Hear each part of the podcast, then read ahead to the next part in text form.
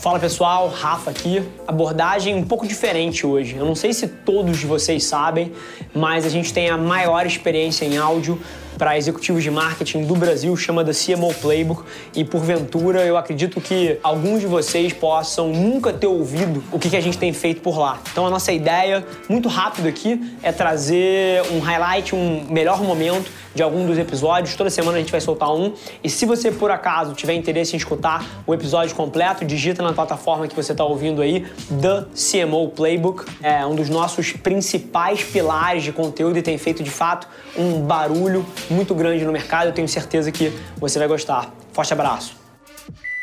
O processo ele sempre começa, a gente cria alguma estratégia, seja na Avelar, seja onde for, você cria estratégia, você joga isso no mundo, você testa, ou seja, você coleta dados para saber como é que aquela campanha performou, como é que aquela iniciativa performou, você precisa coletar dados. Com isso, você identifica sucessos e fracassos e você pensa mais teste. Você pensa ou em cancelar aquilo ali porque não deu certo, ou você pensa em expandir porque deu certo. E esse ciclo, ele sempre se retroalimenta. E aí, o grande lance para a gente ganhar velocidade é a gente conseguir conquistar a confiança dos nossos clientes internos e externos para testar um pouquinho sem aprovação. Você precisar aprovar cada passo que você faz, cara, acaba que onera muito o processo ágil. E o grande lance para você ter uma iniciativa eficaz e veloz é você conseguir ter a confiança das pessoas para que você possa testar sem aprovação. Para que a gente não julgue as coisas no campo subjetivo. E a gente não julgue as coisas, tipo assim, ah, eu acho que isso vai funcionar, eu acho que aquilo não vai funcionar. Ah, muda isso daqui. Não, gente. Joga no mundo. Testa, aprende, melhora. E aí, cara, isso vale para alguma iniciativa que a gente quer fazer, isso vale para alguém que trabalha dentro de um squad que vai subir um criativo e às vezes está se vendo preso, cara, tendo que ter o seu criativo julgado pelo ponto de vista subjetivo e gosto pessoal de alguém. E, cara, e a gente precisa o máximo possível se puxar para fora disso. E aí isso passa por ganhar confiança da outra parte para que a gente possa testar sem aprovação. E aí também não é só jogar no mundo. Precisa, como eu falei, coletar os dados para identificar sucessos e fracassos, cancelar o que dá errado e expandir o que dá certo. A grande sacada é que velocidade em escala precisa de confiança em escala. Então, cara, é confiança do seu cliente interno, é confiança do seu gestor, é confiança do seu par, é confiança do seu cliente. Para conseguir velocidade, você precisa de confiança em escala. Isso acaba levando a gente a um ambiente com menos burocracia e com menos medo. E aí, essa coisa de medo e de erro é um componente super interessante que é uma derivada natural do raciocínio que a gente está construindo aqui, né? E quando a gente errar? Cara, não tem problema se for uma micro derrota. Mas agora, o grande lance e que a gente tem que ser implacável é não errar as mesmas coisas duas vezes. Isso é uma obsessão nossa aqui dentro. Beleza que você cria uma estratégia, beleza que você joga no mundo para testar essa sua ideia, ao invés de ficar debatendo ela no campo subjetivo. Cara, você teve uma micro derrota, não deu muito certo, bacana porque você testou pequeno, você testou rápido, você testou ágil.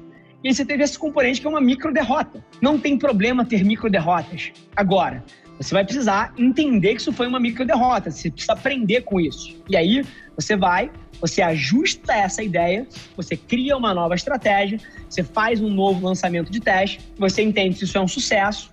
Se for uma micro derrota de novo, coleta os dados, entende, ajusta a ideia e lança de novo. Então, assim, a gente na Avelar, a gente de alguma maneira, a gente abraça as micro derrotas, só que agora, a gente está muito mais interessado aqui em aprender com as micro derrotas do que tentar evitar essas micro derrotas a qualquer custo. E aí, o que isso leva a gente como empresa e como cultura é muito mais para um lado de uma cultura que tem foco em inovação do que uma cultura que tem foco em previsibilidade, em saber exatamente o que vai acontecer quando vai acontecer.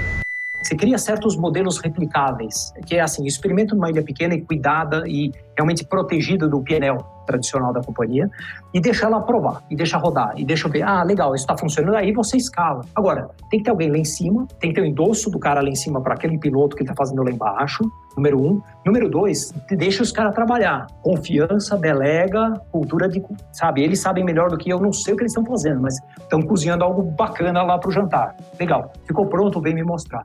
Replica rápido depois. E aí é uma outra falha que eu acho que precisa tomar cuidado. Muitas das empresas que eu vejo têm a cozinha, eles ficam fazendo esses vários experimentos, não escalam ou não escalam rápido o suficiente e vem algum outro fulano e disrupta aquele negócio, fala, ops, aquele projeto que eu ia lançar agora alguém correu na frente e fez. Sabe por quê? Porque o cara tenta pegar aquele modelinho tão bacaninha que ele fez lá embaixo e vai jogar dentro da máquina usada que ele tem hoje. O que, que vai acontecer? As engrenagens mastigam o negócio e destroem, não tem como.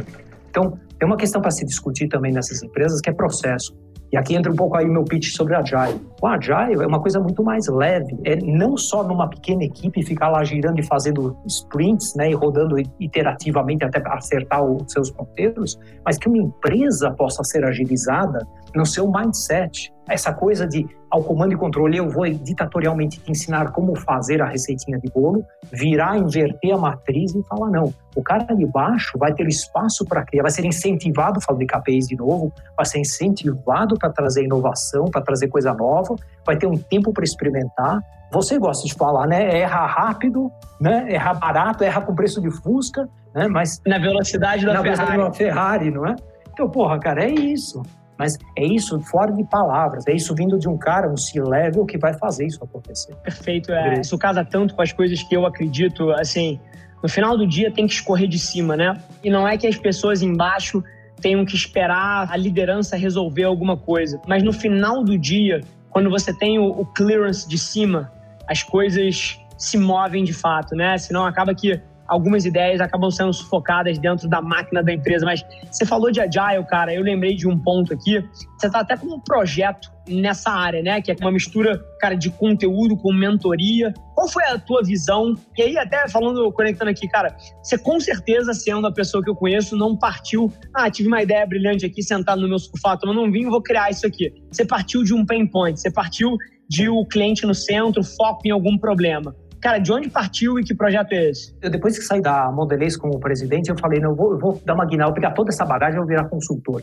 Você sabe que a primeira coisa que eu fui fazer foi ser consultor de estratégia e marketing. Lembra aquelas três pontos? Eu ia amar fazer, mas o mercado não precisa de mim. Tem zilhões de pessoas fazendo estratégia e marketing bem estruturadas, com grandes agências. Falei, não vou ser competitivo aqui. E acabei me deparando com essa história do ágil em várias interações com clientes que estavam justamente frustrados com a dificuldade de desemperrar processo, de inovar mais rápido, de ouvir cliente mais interativamente. Comecei a estudar o assunto e falei, cara, isso aqui é muito legal. E tem muita gente tentando fazer ainda não sabendo fazer. Falei, opa, acho que.